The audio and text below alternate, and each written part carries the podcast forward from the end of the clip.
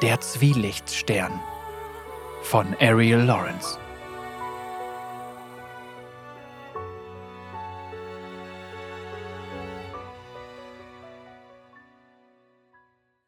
Ich möchte ihr viel zu viele Fragen stellen. Verstohlen werfe ich ihr während unseres Rundgangs einen Seitenblick zu. Sie sieht geradeaus.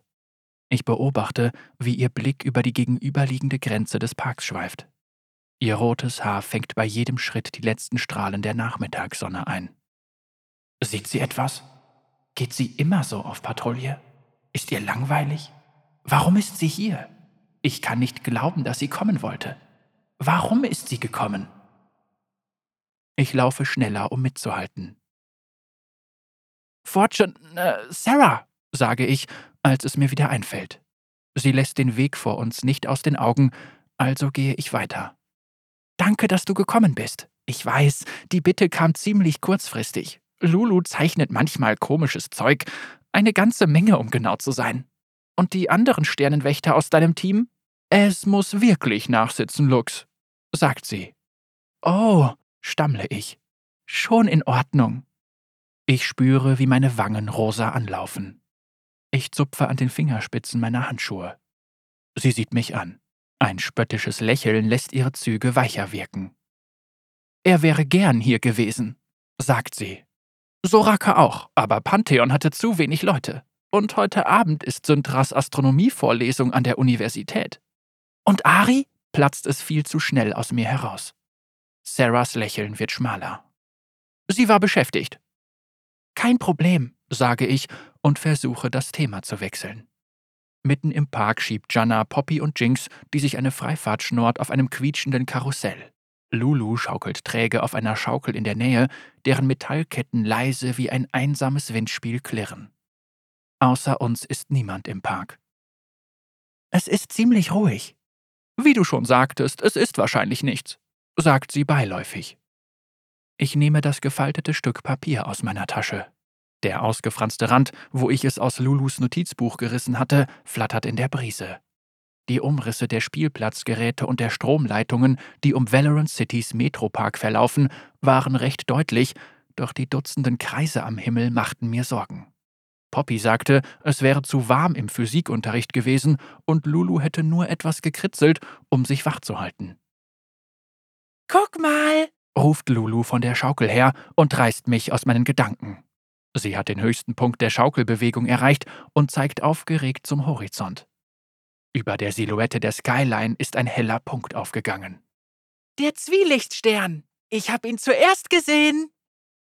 Ich stoße meinen Atem aus und hatte gar nicht gemerkt, dass ich ihn angehalten hatte. Es ist nur ein Stern. Sterne können uns nichts anhaben. Oh, der Zwielichtstern ist kein echter Stern, seufzt Poppy. Genau genommen ist es ein Planet. Janna sagte, alles hat Sternenlicht in sich, widerspricht Lulu. Janna nickt zustimmend. Was wirst du dir wünschen, Lu? Jinx jongliert geistesabwesend Shiro und Kuro, während das Karussell sich dreht. Lulu gibt der Schaukel mit ihren Beinen Schwung und schwingt immer höher. Noch mehr Sterne, ruft sie. Ich will mehr Sterne sehen. Aber es ist noch nicht dunkel, sagt Jinx. Die anderen Sterne sind noch nicht aufgegangen. Egal. Lulu holt noch mehr Schwung mit den Beinen. Die anderen Sterne sind immer da, komme was wolle, auch wenn ihr sie nicht sehen könnt. Raketenkopf hat recht, sagt Poppy und verbirgt ihre zähneknirschende Zustimmung mit Jinx, indem sie vorgibt, einen nicht vorhandenen Kratzer auf ihrem Hammer zu inspizieren. Es muss sehr dunkel werden, bevor man in der Stadt Sterne sehen kann. Das ist nicht wie im Lager. Ich lege meine Hände trichterförmig um meinen Mund und rufe ihnen zu Ihr habt alle recht. Jinx öffnet den Mund, um zu widersprechen, zuckt dann aber mit den Schultern und akzeptiert den Sieg. Ich wende mich wieder Sarah zu. Sind Sie immer so? fragt sie. Ich bin sicher, sie vergleicht uns in Gedanken mit ihrem eigenen Team. Und dass solche Unterhaltungen gar nicht stattfinden würden, wenn es doch nur ihres wäre. Sie würden sich einfach um das Wesentliche kümmern, den Park durchsuchen und fertig. Ich kann nicht erkennen, ob sie enttäuscht oder verärgert ist, oder beides. Du meinst, ob sie immer so streitlustig sind? hake ich nach. Nein, ich meine nun, ja, manchmal. So unschuldig, sagt sie leise. Nun, ihr habt Ari als Anführerin. Natürlich wisst ihr immer, was ihr tut. Was uns angeht, nun, sie hatten eben nur mich. Unschuldig zu sein ist nicht immer etwas Schlechtes. Sie hat wieder diesen entrückten Gesichtsausdruck, als ob sie versucht, sich an einen Traum zu erinnern, den sie vor langer Zeit hatte. Sie nickt langsam, als ob sie ihrer Erinnerung zustimmt. Ja, du erinnerst mich an sie. Ich? Erinnere dich an Ari? frage ich und versuche verzweifelt, nicht verzweifelt zu klingen. Glaubt sie wirklich, ich bin wie Ari? Inwiefern? Vielleicht eine jüngere Ari? Ich meine, sie muss es wissen. Sie ist Aris Leutnant. Hatte Ari mehrere Leutnants in ihrem alten Team? Vielleicht könnte ich, wenn unsere Teams sich zusammentun, auch einer sein, so wie Sarah? Nein! Sarah stößt ein spitzes Lachen aus. Ich weiß nicht, ob sie Gedanken lesen kann, aber meine Hoffnung fällt wie ein entknoteter Ballon in sich zusammen. Jemand anderes. Du erinnerst mich an jemand anderes, sagt sie etwas sanfter. Jemanden, den ich vor langer Zeit verloren habe. Sie hatte auch pinkfarbene Haare. Sie mustert mich wieder, und ich versuche, mich nicht unter dem prüfenden Blick zu winden. Wenn ich so darüber nachdenke, bist du auch loyaler, als es dir gut tut. Und so eine Träumerin. Du bist irgendwie eine Mischung aus ihnen allen, sagt sie. Ihnen? Dem Team, das du verloren hast? Ist das etwas Schlechtes? Wer waren sie? Ich füge zehn weitere Fragen, die ich ihr stellen möchte, der Liste hinzu, die mir ständig durch den Kopf schwirrt. Wie ist es passiert? Lux, Sarah, seht mal, ruft Lulu fröhlich und unterbricht meine Gedanken, bevor ich weitere Fragen stellen kann. Mein Wunsch! Wir werfen einen Blick zurück zu dem Spielplatz in der Ferne. Ich zähle in Gedanken schnell durch. Lulu, Jinx, Poppy, Janna. Immer noch gesund und munter. Das Zwielicht zeichnet alle etwas weicher und lässt sie jünger wirken, als sie in Wirklichkeit sind. Die Laternen im Park schalten sich ein, der Zufall ist beunruhigend. Über dem Team schwebt ein Schwarm funkelnder Lichter. Es sieht so aus, als ob es in einem magischen Traum gefangen ist. Lou, wie die Kurze schon sagte, es ist nicht dunkel genug. Das Knarren des Karussells wird langsamer und hört auf, als Janna, Poppy und Jinx auch nach oben sehen. Es wird schnell dunkler. Zu schnell. Ich kann kaum die Bäume um den Rand des Parks erkennen. Sarah und ich eilen etwas schneller zum Spielplatz zurück. Das sind keine Sterne, stellt Sarah fest. Ich kneife meine Augen zusammen, um besser sehen zu können. Die Lichtpunkte flackern und scheinen fast zu funkeln. Als wir uns nähern, erkenne ich, was Sarah meint. Dutzende hauchdünner, durchsichtiger Sphären reflektieren das Licht der Straßenlaternen. Blubberblasen? Das sind Blubberblasen? Ich stopfe Lulus Zeichnung in die Stulpe meines Handschuhs.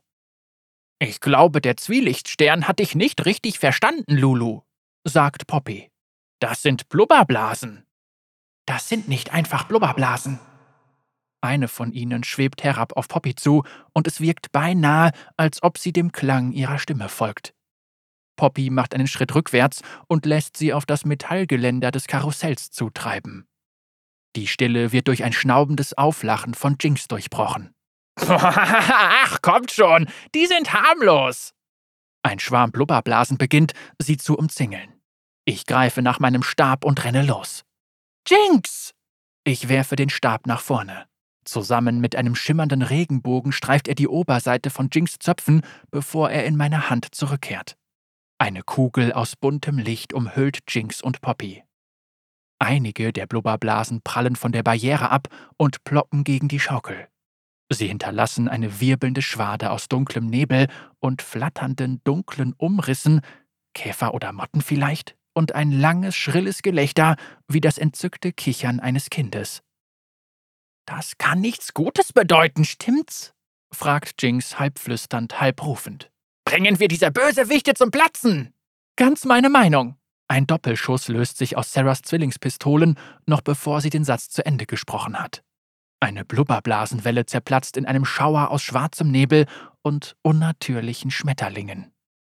Was drin ist, sieht auch nicht besonders toll aus, sagt Poppy. Lasst euch nicht von ihnen berühren. Jannas Augen glühen violett. Eine Brise kommt im Park auf und sie steigt in die Luft.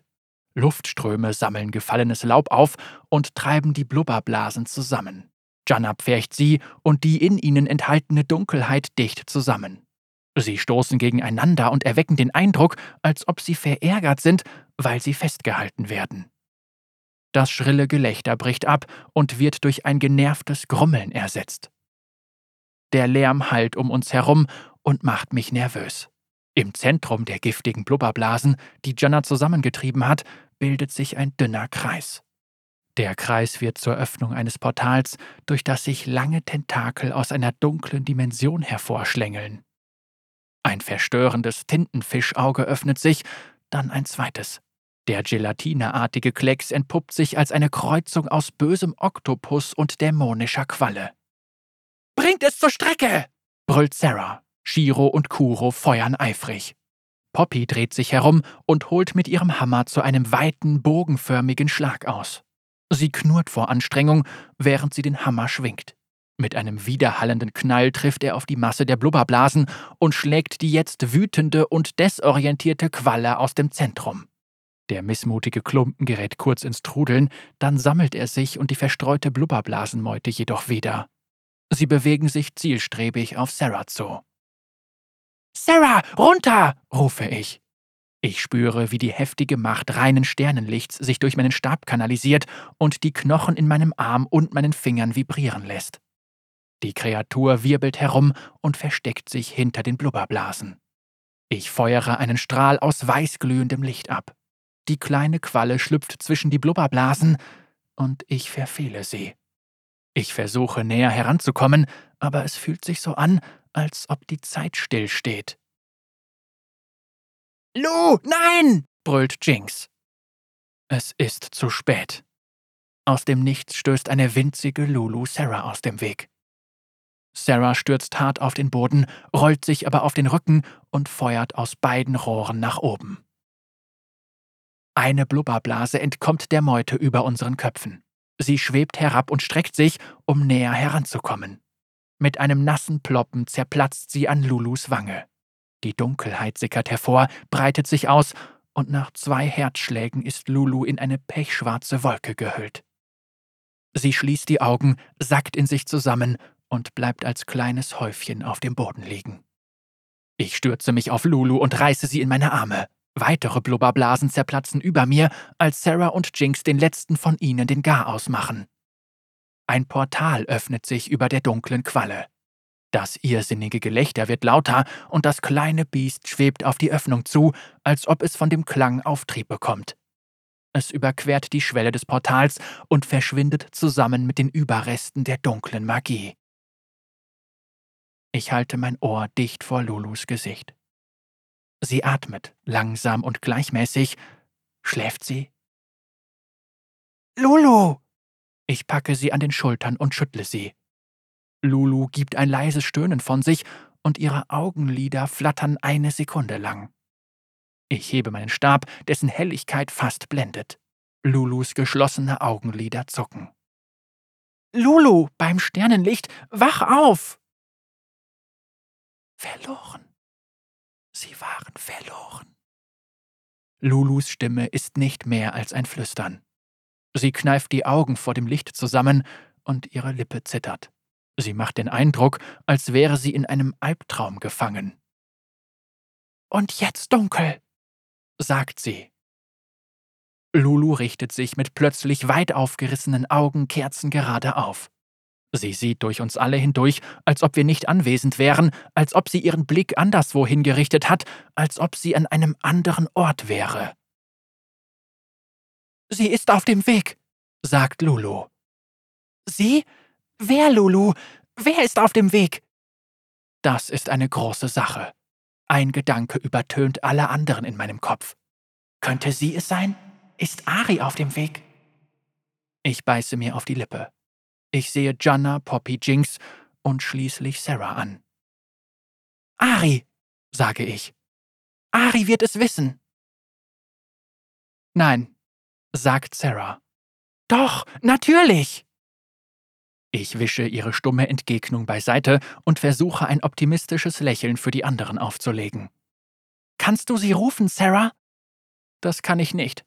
Sarah weicht meinem Blick aus. Moment, wieso nicht? Wir sprechen im Moment nicht miteinander, sagt sie leise. Sarah, ich glaube, das hier ist wichtiger als die Pyjama-Party, unterbricht Sarah mich und sieht mir geradewegs in die Augen. An dem Abend. Sie hätte kommen sollen. In letzter Minute sagte sie, sie müsse sich um etwas kümmern. Etwas, bei dem sie mich nicht helfen lassen wollte. Ich dachte, sie wäre einfach nur. Ari, beende ich den Satz für sie und sie nickt bestätigend. Seitdem hast du sie nicht mehr gesehen? Sarah schüttelt verneinend den Kopf und umklammert die Pistolen in ihrem Schoß noch fester. Kurz bevor Sarah den Blick abwendet, entdecke ich einen Hauch von Panik. Ich spüre, wie mein Herz in meiner Brust zu hämmern beginnt. Hundert weitere Fragen überfluten meinen Geist. Mir wird mulmig. Was könnte bei Sarah so eine Panik hervorrufen? Wo ist Ari hin? Was kommt auf uns zu? Sind wir stark genug, um uns dem zu stellen? Bin ich stark genug? Ich will sie fragen, aber ich kann nicht.